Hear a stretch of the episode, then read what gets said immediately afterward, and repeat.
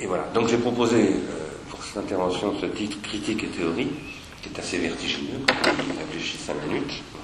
je me suis dit, mon Dieu, qu'est-ce que j'ai fait quand j'ai commencé à y réfléchir Bon, mais euh, voilà, en même temps, je me suis dit, on va commencer, on verra bien. Euh, on va lancer quelques pistes pour revenir à cette question de la critique et de la théorie et de leur relation, qui étaient auparavant, il y a une trentaine, une quarantaine d'années, des questions absolument permanente, quotidienne, qui faisait la, vie la plus banale qui soit du monde intellectuel, artistique, euh, politique, etc., et qui ont été euh, quand même en grande partie expulsées d'une manière ou d'une autre, euh, même si elles sont maintenues sous des faux noms ou avec des faux nez de, la, de la réalité de notre époque. Et, je pense que c'est l'objet d'un combat de, réactiver cette question de la critique et de la théorie.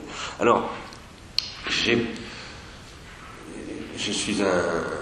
Enfin, J'essaye toujours de factoriser mes différentes activités, donc ce que je vais faire ce soir, ça, contribue, ça participe de ma réflexion théorique à l'IRI et à la manière même de concevoir comment fonctionne cet institut de recherche et d'innovation. Je suis très heureux que Jean-Louis Comely soit dans la salle, je ne sais pas où d'ailleurs, je l'ai vu rentrer tout à l'heure.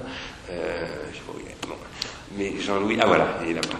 Et Jean-Louis est un des, contributeurs de cet institut. Euh, vraiment très très important, avec lequel, je l'ai dit tout à l'heure d'ailleurs, avec Xavier Servin ici présent, avec lequel nous nous régalons aussi. Nous avons la chance de cet institut de nous régaler, pourvu que ça dure. Hein. pourvu que ça dure. Et nous nous régalons euh, à essayer, à explorer euh, des choses avec des, personnes qui ont des savoirs, des pratiques, des pratiques aussi bien de cinéaste, de critique de cinéma, d'ingénieur, etc., mais aussi qui ont des points de vue qui occupent des positions. Euh, et, qui aussi essaye d'exercer une fonction critique. Alors dans cet institut, euh, moi je suis venu, euh, à la demande de Racine, le président du Centre Pompidou, Bruno Racine, pour porter une question politique de l'amateur. Et la question, grosso modo, si on la prend de manière extrêmement plate comme ça, pas plate mais en même temps claire, elle est comment reconstituer un amatorat autour des œuvres. Je parle en l'occurrence particulièrement des œuvres qui sont présentées au Centre Pompidou, les œuvres, les œuvres d'art, les œuvres de l'art moderne et de l'art contemporain, mais aussi les œuvres, les œuvres, ce qu'on appelle les arts vivants, la littérature, les œuvres de l'esprit. Comment reconstituer un amatorat autour des œuvres où le tourisme, là où, là où, au Centre Pompidou notamment, mais pas seulement, le tourisme et le consumérisme culturel ont tué Et cette question, je la pose en, supposant que le rapport aux œuvres n'est concevable que comme une économie libidinale. Que le rapport aux œuvres, c'est une modalité, et je dirais la modalité la plus insigne d'une économie libidinale.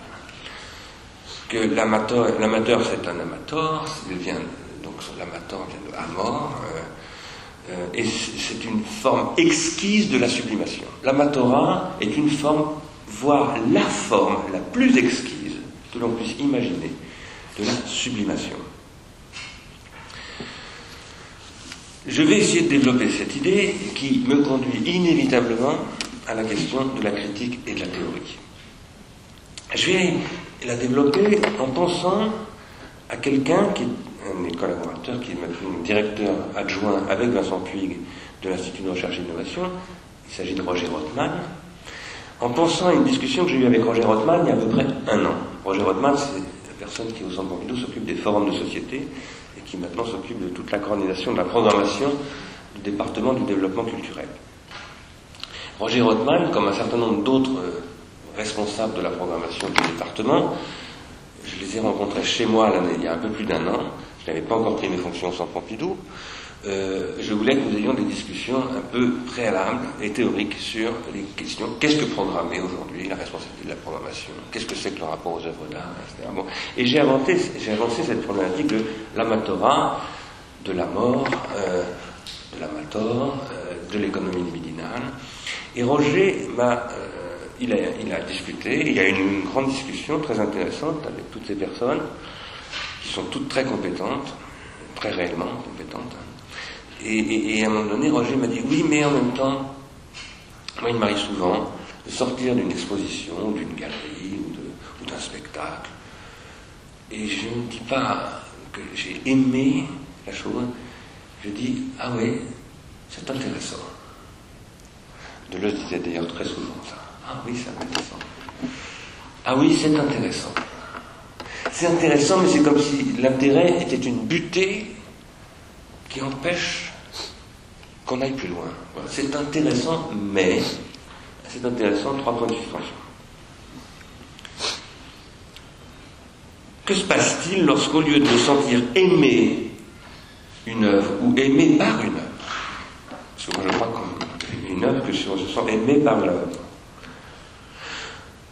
au lieu de me sentir ouvert par elle en tant que je l'aime, qu'elle m'aime, qu'il y a quelque chose de cet ordre, en tout ce type d'affect, je me dis non pas qu'elle me laisse indifférent, mais qu'elle m'intéresse sans que je puisse dire que c'est une relation d'aimer. Je n'aime pas. Je suis affecté, je ne suis pas indifférent. Donc euh, il y a une affection, il y a un affect qui fonctionne. Il y a quelque chose de l'ordre de l'affect qui fonctionne, mais ça n'est pas aimer cette œuvre. Ça n'est pas le type d'émoi, et ça n'est peut-être même pas un émoi à proprement parler. C'est peut-être un affect qui n'est pas à proprement parler un émoi. Est-ce possible? Est-ce qu'un affect est possible qui ne soit pas un émoi d'abord? Ça, c'est une question très compliquée. Et dans ce cas-là, en quoi est-ce qu'un rapport de ce type-là m'ouvre-t-il encore à quelque chose S'il est vrai qu'une œuvre ouvre, parce que pour moi c'est ça une œuvre. Anglais on dirait fonctionne. A work works. Ça fonctionne, mais cette fonction, ce fonctionnement est lors d'une ouverture, une, je dirais tout à l'heure, une individuation. Alors, euh, j'ai pris très très au sérieux cette question de Roger Rothman. Elle me hante depuis. Et elle va nous conduire, si j'en ai le temps, à la question de ce que j'appellerais une mystagogie. Une mystagogie de l'art contemporain, mais qui suppose, pour la poser correctement, que l'on passe par la question de la critique, de la théorie, des appareils critiques et de beaucoup d'autres choses, et de ce qu'il en est de l'affect dans tout cela, en passant par Emmanuel Kant. Et un petit débat avec Jacqueline Lichtenstein, d'ailleurs. Alors, avant d'entrer dans, dans mes propos, je vais faire deux ou trois références supplémentaires. Je viens de parler de Roger Rothman, maintenant je vais parler d'André Rouillet. André Rouillet, c'est un excellent, un excellent critique qui tient une, un blog, ou je ne sais pas comment appeler ça, un site internet s'appelle, je vous recommande vraiment d'aller le, le, voir et de vous y abonner si ce n'est pas le cas, c'est un des rares trucs intéressants sur l'art contemporain s'appelle paris-art.com. Il fait pratiquement toutes les semaines, parfois deux fois par semaine, parfois ça reste sans, rien pendant trois semaines, mais il fait des chroniques qui sont très intéressantes. Parfois je ne suis pas d'accord, mais je suis toujours intéressé. Alors là, on retrouve l'intérêt. Toujours intéressé. C'est toujours stimulant, ça ne me laisse jamais indifférent. Et il en a fait une euh, l'année dernière, il y a un peu plus de six mois, dans laquelle il parlait d'un débat qui avait eu lieu, je crois bien, euh, Palais de Tokyo, il semble, et euh, où un critique prétendant incarner le renouveau de la critique, je cite ici André Bouillet, euh, se vit adresser une question par quelqu'un qui était présent dans l'assistance de ce colloque, là où ce monsieur disait J'incarne un renouveau de la critique. Et, la personne, dans l'assistance, lui avait demandé quels étaient les outils et les orientations théoriques, l'appareillage conceptuel qu'il mobilisait dans cette nouvelle incarnation critique. Et ce monsieur a répondu Comment ça Outils Concept Pas du tout. C'est ma bonne foi qui me guide. Je cite euh, littéralement. C'est ma bonne foi. Ma bonne foi, virgule, c'est ce qui me guide, point d'exclamation. Voilà qui est intéressant. Alors voilà un mystagogue. Rouillet introduit euh, cette question en citant Karl Marx, 1843. Marx dit Ça ne laissera pas indifférent mes amis d'ars industrialistes. Nous animons tous les mercredis soirs, pas tous les mercredis soirs, mais un, mercredi sur deux au Collège de un séminaire qui s'appelle Trouver de nouvelles armes. Marx écrit en 1843 l'arme de la critique ne saurait remplacer la critique des armes. Ça, c'est André Bouillet qui, qui, le cite. À la question qui était adressée à ce critique, qui répondit Ma bonne foi, c'est ça qui me guide, euh, évidemment, il, eut droit à une volée de bois vert et se fit un peu contredire. Et euh, il fut répondu à ces contradictions que la critique, la théorie, tout ça, c'était des postures hors d'âge. Euh, et que euh, il s'agissait euh, de qu'on n'en était plus là. Que la bonne foi du critique, euh, l'intime conviction, euh, était le garant de la, du travail aujourd'hui de la critique d'art. Alors, je ne vais pas rentrer euh, dans le texte de André Rouillet, je vous invite à le lire, il est intéressant. Je voudrais maintenant faire état d'une anecdote. Un jour, je me trouvais invité à un événement artistique qui était un vernissage euh, où il y avait pas mal de monde et à l'issue duquel il devait être remis un prix euh, à la personne qui euh, était exposée dans un message. Et il y avait 300 personnes environ dans ce vernissage. Et en arrivant, j'ai tout de suite senti qu'il y avait un, ton particulier. Euh, les gens étaient parlaient pas très fort, ils parlaient entre eux, ils murmuraient plutôt qu'ils ne parlaient, et je me suis aperçu petit à petit qu'un certain nombre exprimaient des doutes sur ce qu'ils voyaient. Et j'ai rencontré aussi quelqu'un qui avait une fonction importante dans cette exposition et qui lui-même m'a exprimé ses doutes. Et euh, voilà, donc euh, je me suis demandé ce qu'allait se passer à la remise du prix, faite 20 minutes plus tard, et à ma grande stupeur, au moment de la remise du prix, euh, l'artiste a été chaleureusement félicité de cette œuvre absolument exceptionnelle, dont on était très fier de, de voir qu'elle était couronnée par ce prix très prestigieux, etc. Et j'ai senti un soulagement de la part de toute l'assistance, disant Ouf, finalement, ça valait le coup d'être là.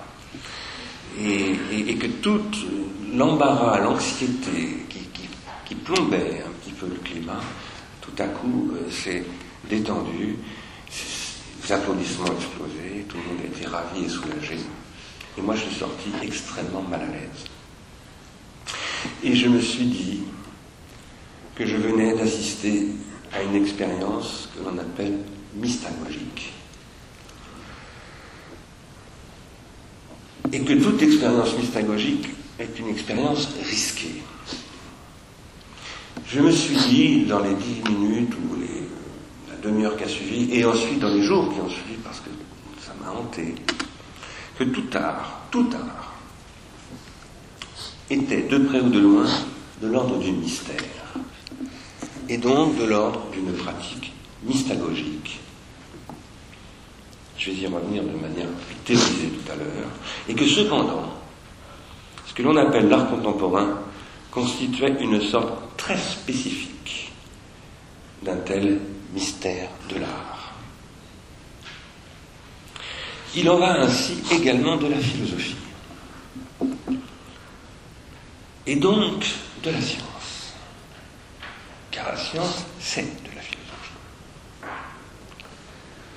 La philosophie hérite des présocratiques, et qu'hérite la philosophie des présocratiques d'un mystère. Les, les présocratiques sont des mystagogues, littéralement parlant, au sens où le mystagogue n'enseigne pas, il initie à des mystères. Et évidemment, cette initiation mystérieuse, pour ne pas dire mystique, que pratique la, pensée présocratique est liée au mystère d'Élusis, à, à, toutes sortes de, de pratiques rituelles ou cultuelles de cette époque. Le théâtre même, en tant qu'il procède du rituel, fondamentalement le théâtre est une mutation du rituel, procède de mystère, dont je pense qu'il devient à un moment donné, dans ce devenir profane qu'est le théâtre. Devenir profane du mystère, non plus simplement un mystère, mais une énigme. Il y a une origine radicalement et je crois irréductiblement mystagogique de tout savoir.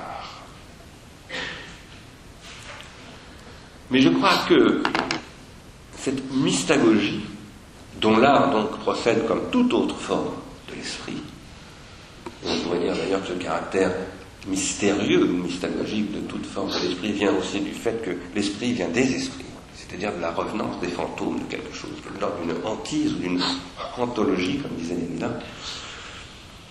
Euh, cette, mystagogie, je crois qu'elle prend un tour nouveau au XIXe siècle, je dirais pourquoi tout à l'heure, si j'en ai le temps, parce que j'ai 15 pages de notes, je je vais pas tout développer. Euh, mais surtout au début du XXe siècle, avec un certain Marcel Duchamp. Marcel Duchamp est l'inventeur d'une nouvelle époque mystagogique. Réfléchissant à toutes ces choses, et c'était il y a donc quelques mois, je me dis que dans l'histoire de cette mystagogie que serait donc l'art, de tout temps. L'art contemporain correspondrait ou ouvrirait, pardon, très spécifiquement une nouvelle question de la mystification qu'est toujours possiblement toute mystagogie, ou que pose en tout cas toute mystagogie. Un aspect très caractéristique de cette mystagogie, tiendrait au fait qu'en plein art moderne, y compris à ce moment où l'art moderne était engendré, pardon, pardon, où l'art contemporain était engendré par cet art moderne, typiquement Duchamp est un engendrement de l'art contemporain dans l'art moderne, sécrété par ce qu'on appelait les avant-gardes, une cérémonie comme celle à laquelle j'avais assisté, où j'avais senti planer ce malaise et puis finalement ce soulagement, cette catastrophème, dirait en grec. Une telle cérémonie aurait provoqué un scandale.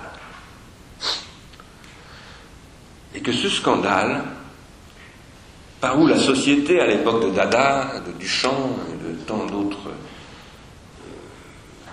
euh, occurrences de ce qu'on a appelé les avant-gardes, scandale par où la société était travaillée, œuvrée et en quelque sorte sculptée par la mystagogie artistique. Moi, j'ai vraiment le sentiment que Dada, le surréalisme, ça, ont sculpté le temps du XXe siècle. Eh bien, tel scandale, en notre pauvre début du XXIe siècle, semblait devenu absolument impossible. Impossibilité créée par une indifférence qui n'est ni de l'amour, ni même de l'intérêt, mais purement et simplement du mimétisme, de la mystification murmurante, craintive et moite. Alors, ici, je voudrais lire quelques pages d'un penseur allemand très important qui s'appelle Konrad Fiedler, qui a inspiré beaucoup ces avant-gardes, et qui écrit ceci dans des fragments publiés par Klingsik.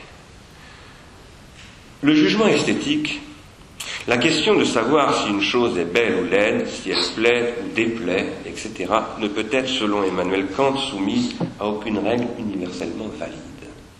Il est purement subjectif, et pour chaque cas particulier, le goût doit reformuler son jugement. Il en va tout autrement pour ce qui est du jugement artistique. Donc Fiedler s'est fait connaître, à la fin du XIXe siècle, pour dire oui, certes, il y a du jugement esthétique, tel que Kant l'a défini, etc., la troisième mais il y a aussi du jugement artistique, et on ne saurait les confondre. Celui-ci, le jugement artistique, peut et doit être soumis à des règles universellement valides et déterminées. Car le jugement n'est pas rendu par le goût, mais par l'intellect. Si l'on admet pour seul juge des œuvres d'art le goût, c'est parce qu'on ne voit en elles qu'un instrument destiné à flatter la sensibilité esthétique, ce qui ne les distinguerait, pas de tout ce qui occasionne également une impression sensible. Le jugement esthétique ne présuppose pas la connaissance des choses, tandis que le jugement artistique ne peut être rendu que grâce à cette connaissance. Je dois vous avouer que je n'avais jamais lu Fiedler jusqu'à récemment, jusqu'à ce que Jacqueline Lichtenstein me m'envoie un texte extrêmement intéressant qui s'appelle Règles artistiques et normes, esthétiques, qui est un texte assez violent, assez violemment anti-kantien, et dans laquelle euh, Jacqueline Lichtenstein, qui est professeure ici à l'Université Paris 4, pose qu'il y a quelque chose qui ne tourne pas rond du tout dans la théorie kantienne du jugement réfléchissant. Je ne vais pas développer ce point, j'espère que j'aurai le temps, l'occasion de le faire dans le cadre de l'ERI avec Jacqueline, à qui j'ai proposé de faire un séminaire pour préparer ce colloque sur le jugement, que nous organiserons ensemble, sous l'autorité de Denis d'ailleurs l'année prochaine au Centre Georges Pompidou, je vous en informe parce que je vous y invite. Et j'espère bien que nous inviterons Jacqueline et, que nous reviendrons sur cette question. Quoi qu'il en soit, sans développer, je dirais simplement qu'à mon avis, et je vais y revenir, Jacqueline Lichtenstein, qui a tendance à, je crois, à un peu trop rapidement évacuer le jugement esthétique kantien comme étant le problème du jugement réfléchissant.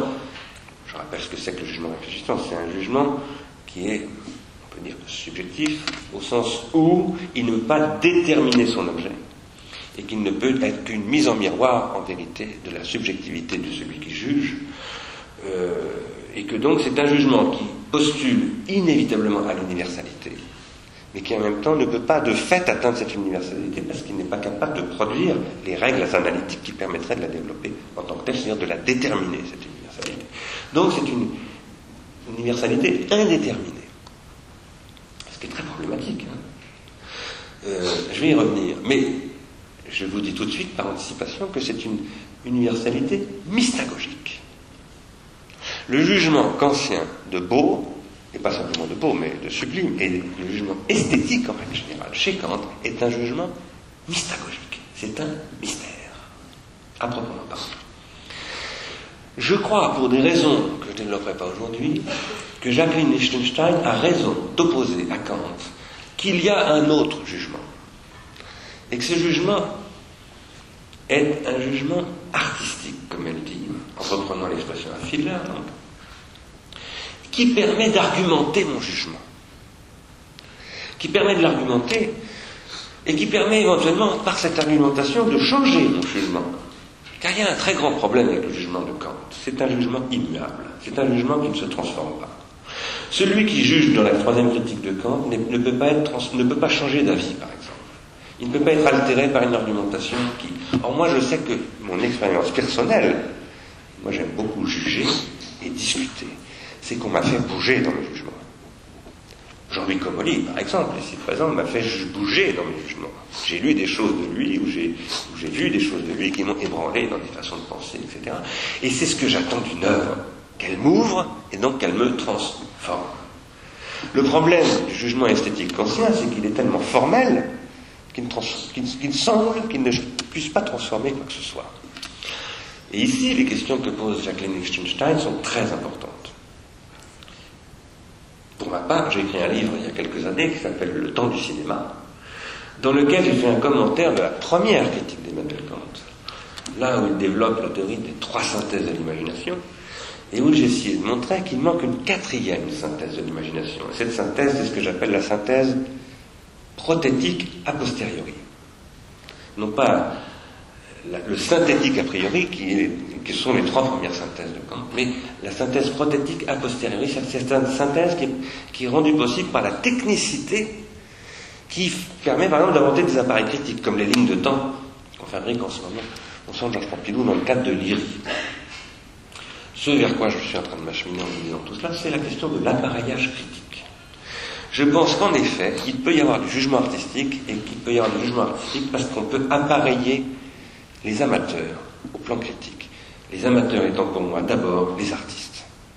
Parce que l'amateur, ce n'est pas pour moi celui qui n'est pas producteur d'œuvres. C'est l'artiste en, premier lieu. C'est d'ailleurs ce qui m'a le plus frappé dans la pensée euh, de Denis sur le théâtre, c'est qu'il pose. Enfin, moi en tout cas, je l'ai entendu comme ça, cette question-là au théâtre.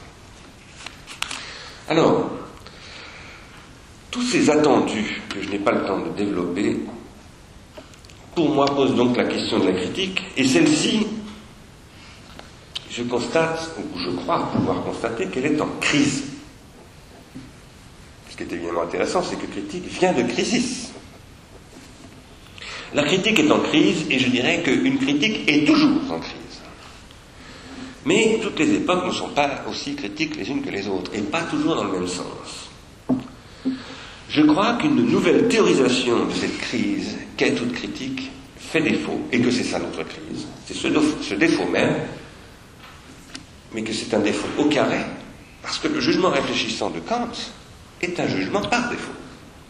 Je juge, par exemple, qu'une œuvre est belle, et j'universalise mon jugement par défaut. Je ne peux jamais l'actualiser, ce jugement. Je ne peux jamais prouver, autrement dit, que j'ai raison. Autrement dit, la question qui se pose à nous aujourd'hui, critique et théorie, c'est la question d'une théorisation du mystagogique. Et donc de Dieu. Car en aucun cas, une question mystagogique, pour nous qui sommes les tarvenus d'après Moïse, pouvons nous passer de Dieu. De passer par Dieu, je veux dire, par ce chat d'aiguille qui est Dieu. Moi, ceux qui me connaissent le savent, je suis un mécréant, je suis un athée, comme on dit, même si la théologie est pour moi un problème très compliqué.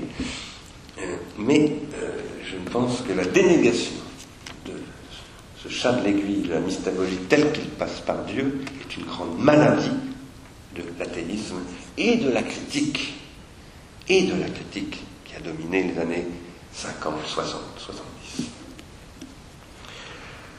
Il n'y a pas de jugement sans critique, y compris le jugement dernier. Mais toute critique n'est pas théorique. Il n'y a pas de jugement sans critique, mais toute critique n'est pas théorique. La question de savoir si une critique peut ne pas être un jugement se posant par ailleurs. S'il est vrai que critique vient de krinein, qui est un verbe qui veut dire juger, et qui donne une faculté que Aristote appelle tocrinon, la faculté de juger. c'est ce que Kant appelle la faculté de juger, mais Aristote lui appelle ça le jugement, tocrinon. Ce qui montre bien que tout jugement est critique. Si le jugement s'appelle tocrinon, crinon venant de crinaïn, crinaïn étant l'origine de la crise et de la critique, c'est-à-dire de la décision aussi. Puisque une des premières occurrences fortes du mot crisis, c'est dans Hippolyte, euh, oui, Hippocrate, pardon, qu'on la trouve. C'est-à-dire, la crise, ça décrit un état de la maladie au départ. Hein. C'est un moment où va se décider ce qu'il a une bifurcation, va se produire une bifurcation. Soit il passe la nuit et il s'en sort, soit il la passe pas. Voilà, en gros. Hein. C'est le moment critique, c'est celui où se décide l'issue d'une maladie. C'est intéressant ce mot de maladie.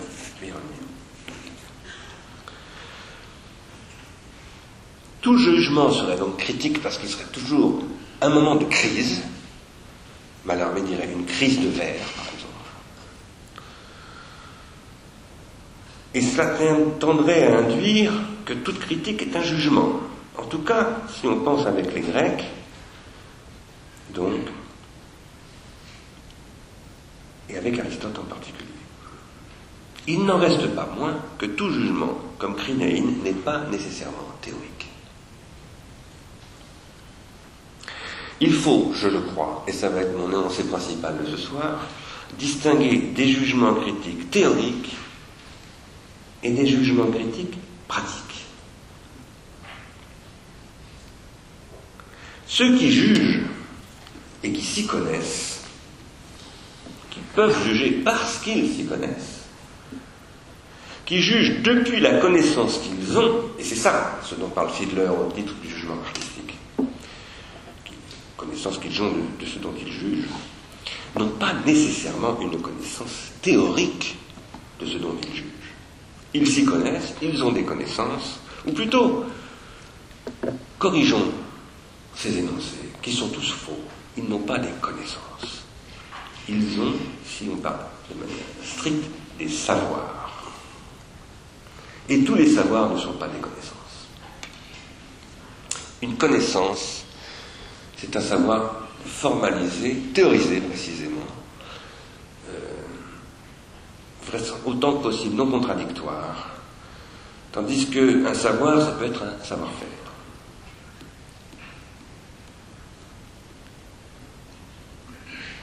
Il y a des gens qui jugent, pratiquement, fondés sur des savoirs, leurs savoirs sont des savoirs pratiques, mais ils ne formalisent absolument pas leur jugement sur le plan théorique. Et leur jugement est tout à fait valide, très souvent bien plus valide que des jugements théoriquement formalisés. La question est alors de savoir en quoi la théorie est nécessaire au jugement critique, puisqu'il y a des jugement critique pratique, qu'il se dispense totalement de théorie. Pour paraphraser ce livre que j'ai évoqué de Je poserai la question la théorie est-elle nécessaire? Et évidemment, c'est une fausse question, puisque je crois qu'elle est nécessaire. Donc je dirais pourquoi la théorie est-elle nécessaire? Voilà la question qui m'occupe ce soir. Je crois que la théorie c'est ce qui permet de discerner ce que j'appelle des consistances. J'appelle consistance ce que dans la philosophie, depuis, sa naissance, c'est-à-dire depuis Platon, on appelle des idéalités. C'est-à-dire ce qui n'existe pas, mais qui consiste. Et les choses qui n'existent pas, il y en a plein. Ça prolifère, autant que des dieux chez les Romains ce qui n'existe pas mais qui consiste et qui, en tant que consistant, comme les points cardinaux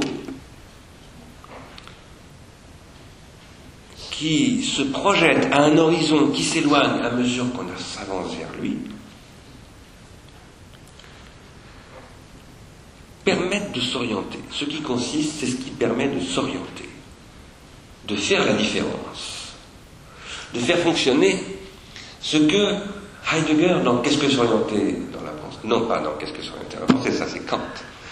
Dans un texte qui commente Qu'est-ce que s'orienter dans la pensée, appelle le, avec Kant, ça c'est de Kant, le principe subjectif de différenciation. Qu'est-ce qui permet de différencier, c'est-à-dire de faire la différence, de ne pas être indifférent, de décider, de trancher, de donner des critères pour une critique? La théorie, c'est ce qui permet de donner des critères pour une critique. Ah, mais alors je suis en train de me contredire puisque je disais tout à l'heure que la pratique est un jugement qui a des critères pour juger. Tout jugement met en œuvre des critères pour juger. Donc il n'y a pas besoin de la théorie pour avoir des critères pour une critique. La pratique suffit. Je dirais la praxis suffit. Oui, elle suffit, sauf lorsqu'il y a une crise des critères, telle que, et bien précisément, la pratique ne suffit plus. La question théorique se pose lorsqu'il y a crise des critères. C'est-à-dire lorsque les critères font défaut. Parce que la transformation de ce dont il s'agit de juger, étant entendu que tout ce dont il s'agit de juger n'est jugeable que depuis les transformations, c'est-à-dire les nouveautés, les individuations, qu'engendre précisément un processus d'individuation psychique et collective, mais aussi technique, scientifique, artistique, etc. C'est ça qui fait que les œuvres œuvrent, c'est-à-dire ouvrent. Une œuvre n'œuvre, c'est-à-dire n'ouvre que pour autant qu'elle transforme. Et c'est le processus de la transformation qui doit être pensé dans le jugement et par le jugement. Il se trouve que régulièrement, le jugement rencontre une butée où tout à coup ces critères sont mis en crise véritablement. Et là, ce sont les cas, je crois, on peut le dire, ça se discute peut-être, où on a affaire à ce qu'on appelle parfois un chef-d'œuvre c'est-à-dire à ce que Simondon appellerait le point origine d'une nouvelle série. d'individuation. Quelque chose qui vient casser un processus euh, qui euh, se déroulait jusqu'à présent. Il y a de l'individuation artistique ou spirituelle en général. Et celle-ci nécessite des critères. J'ai dit ailleurs, et j'y reviendrai, que cette critériologie nécessite ce que j'appelle moi une organologie générale. Étant donné que l'individuation sous toutes ses formes, l'individuation psychique, l'individuation collective, l'individuation technique, l'individuation scientifique, car la science est une individuation, les œuvres d'art sont des processus d'individuation. Tout cela suppose cette organologie. Cette organologie en tant qu'il s'y développe un fond d'organes qui sont à la fois des organes, l'œil, l'ouïe, le cerveau, le foie, des viscères, la main, tout ça sont des organes, des organes sensibles, mais d'une sensibilité telle qu'elle est affectable en sorte de se trouver transformée par des crises. Et donc cette sensibilité produit des organes qui ne sont plus simplement des organes dont nous disposons comme les limaces, les porcs et les babouins, mais ces organes qu'on appelle les instruments, qui donnent l'organon d'Aristote comme instrument logique, et les œuvres en général, qui sont des organes. Et c'est aussi ce qui donne ces organisations que sont la Sorbonne, Paris IV, ce séminaire dans lequel je fonctionne en ce moment même, grâce à ce micro qui est un organon, qui me fait parler d'organas qui sont les œuvres de Fiedler, Kant, Joseph Beuys tout à l'heure peut-être, etc. Et ces organisations, comme le Centre Georges Pompidou, sont là pour faire, pour organiser de la trans-individuation, pour faire que dans ces différentes couches circulent des processus. S'installe un circuit que j'appelle le circuit de l'exclamation, qui est produite par le désir qui m'affecte sous la forme de l'amour ou de l'intérêt en tant qu'il œuvre. Dans ces processus de transformation, il y a des moments où la transformation est si épocale, suspend tellement, me met tellement en suspens, je dirais en lévitation. Je dis en lévitation parce que moi, quand je sors d'un film, d'une exposition, d'une lecture, et que vraiment ça a fonctionné, je suis en lévitation j'ai vraiment l'impression de me retrouver élevé au-dessus du sol. Et je pense que, pour moi, c'est mon, mon, premier critère. S'il n'y a pas un truc comme ça, ça a foiré. Pour moi, je ne dis pas que l'œuvre est mauvaise, mais moi, en tout cas, je ne l'ai pas rencontré. Je n'ai pas été œuvré par cette œuvre.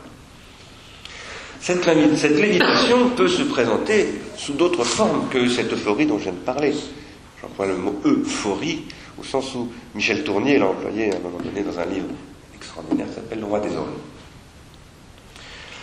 Cette lévitation peut être aussi une mise en suspens, euh, comme le scandale, par exemple, de la fontaine de Duchamp. Ça peut être une interruption dans ce sens-là, puisque suspens se dit époquet, qui veut dire interruption, depuis les stoïciens et même avant.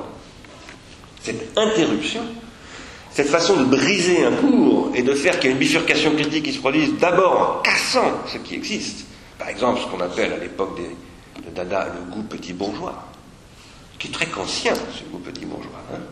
Et d'ailleurs ces dadaïstes et ses, et ses successeurs vont lire Fiedler contre Kant. C'est une forme d'interruption qui va nécessiter un temps de digestion. Alors, là, en règle générale, on voit dans cette suspension des critères de jugement en vigueur apparaître un discernement spécifique qu'on va appeler le discernement théorique. Et ce discernement théorique va produire du discours. Intrication entre le discernement théorique et le discernement pratique d'ailleurs, qui va se nouer au début du XXe siècle comme ce qu'on appelle l'âge des avant-gardes, mais qui date de bien avant. Les Allemands, les romantiques, dès la fin du XVIIIe siècle, au début du XIXe siècle, nous déjà, de manière intrinsèque, les œuvres à la critique.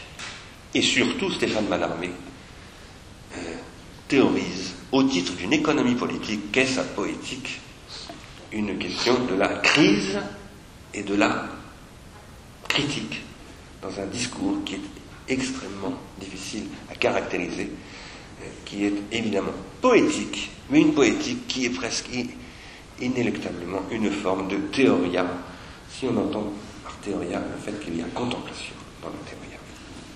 Alors, je vois que l'heure tourne, il faut que je me dépêche. Combien de temps est-ce que tu me donnes Je sais pas, c'est. Je sais pas. Écoute, non mais c'est. On verra, on verra. Quand on se sentira fatigué, je m'arrêterai. J'en ai, ai un paquet.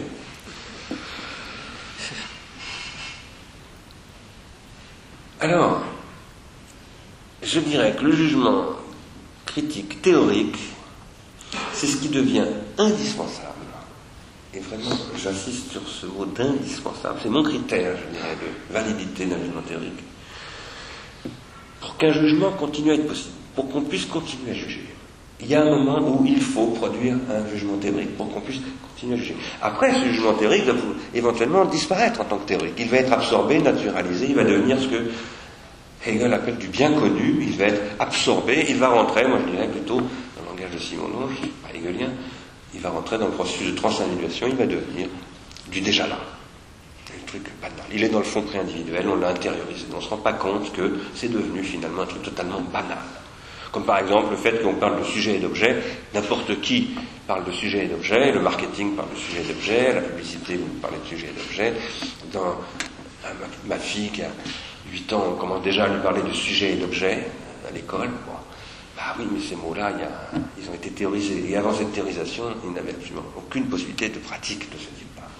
Ça, c'est le devenir bien connu du déjà là, qui fait que la théorie redevient pratique. Et à ce moment-là, elle produit ce que j'appellerais un appareil critique. Et c'est vers cette question de l'appareil critique que je veux m'acheminer. Quoi qu'il en soit, il y a une époque du jugement critique, en particulier dans le domaine artistique, qui prévaut par rapport à tout autre et qui s'appelle la modernité. Je ne suis pas sûr que l'on puisse dire, par exemple, que la poétique d'Aristote soit une théorie, au sens où elle permettrait de produire des énoncés théoriques, des jugements critique théorique sur les hommes. Je ne suis pas sûr que ce soit le but d'Aristote. Et je ne suis pas sûr qu'on puisse le faire comme ça. Je ne suis pas sûr du contraire non plus, je vous avoue. Je sais que Denis a beaucoup réfléchi à ça, c'est d'une certaine façon une, question que j'adresse. Je commence déjà par adresser une question avant qu'il m'en adresse.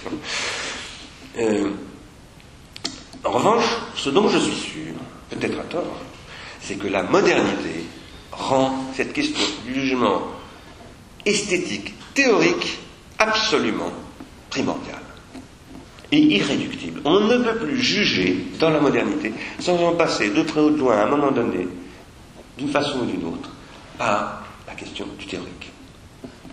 Alors évidemment, vous me direz, mais qu'est-ce que vous appelez la modernité? Bon, eh bien j'appellerais la modernité, en art, là pour le coup, le fait que une œuvre ne s'arraisonne plus à rien d'autre qu'elle-même. Voilà.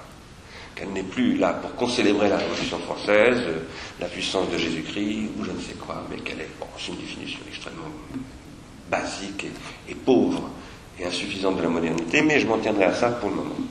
Nous sommes en train de préparer par ailleurs un colloque sur la modernité avec Pierre Damien Vic, euh, qui se tiendra à peu près un mois ou deux avant le colloque sur le jugement.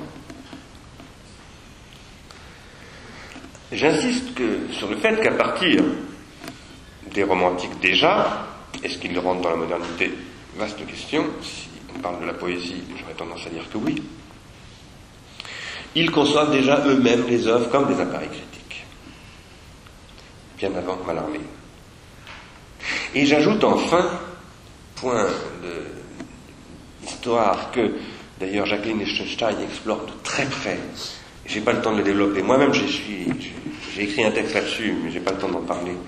Il paraîtra dans une revue qui paraîtra au mois d'octobre prochain, qui s'appelle L'amateur.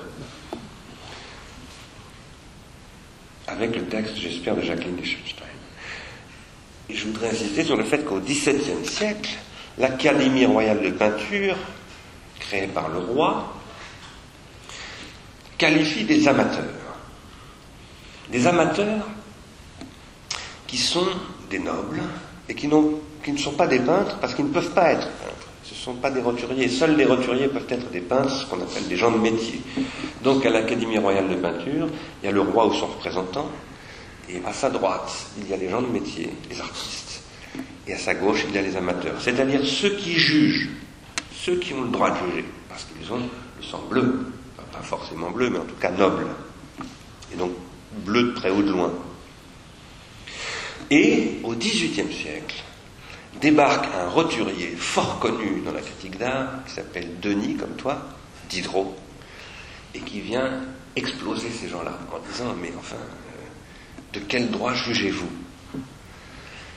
Il dit, moi, qui ne suis pas noble, mais je suis écrivain, et je travaille dans le logique, dans la langue, je suis capable d'argumenter des jugements, je suis capable de produire des jugements théoriques, et c'est moi qui vous dire les choses.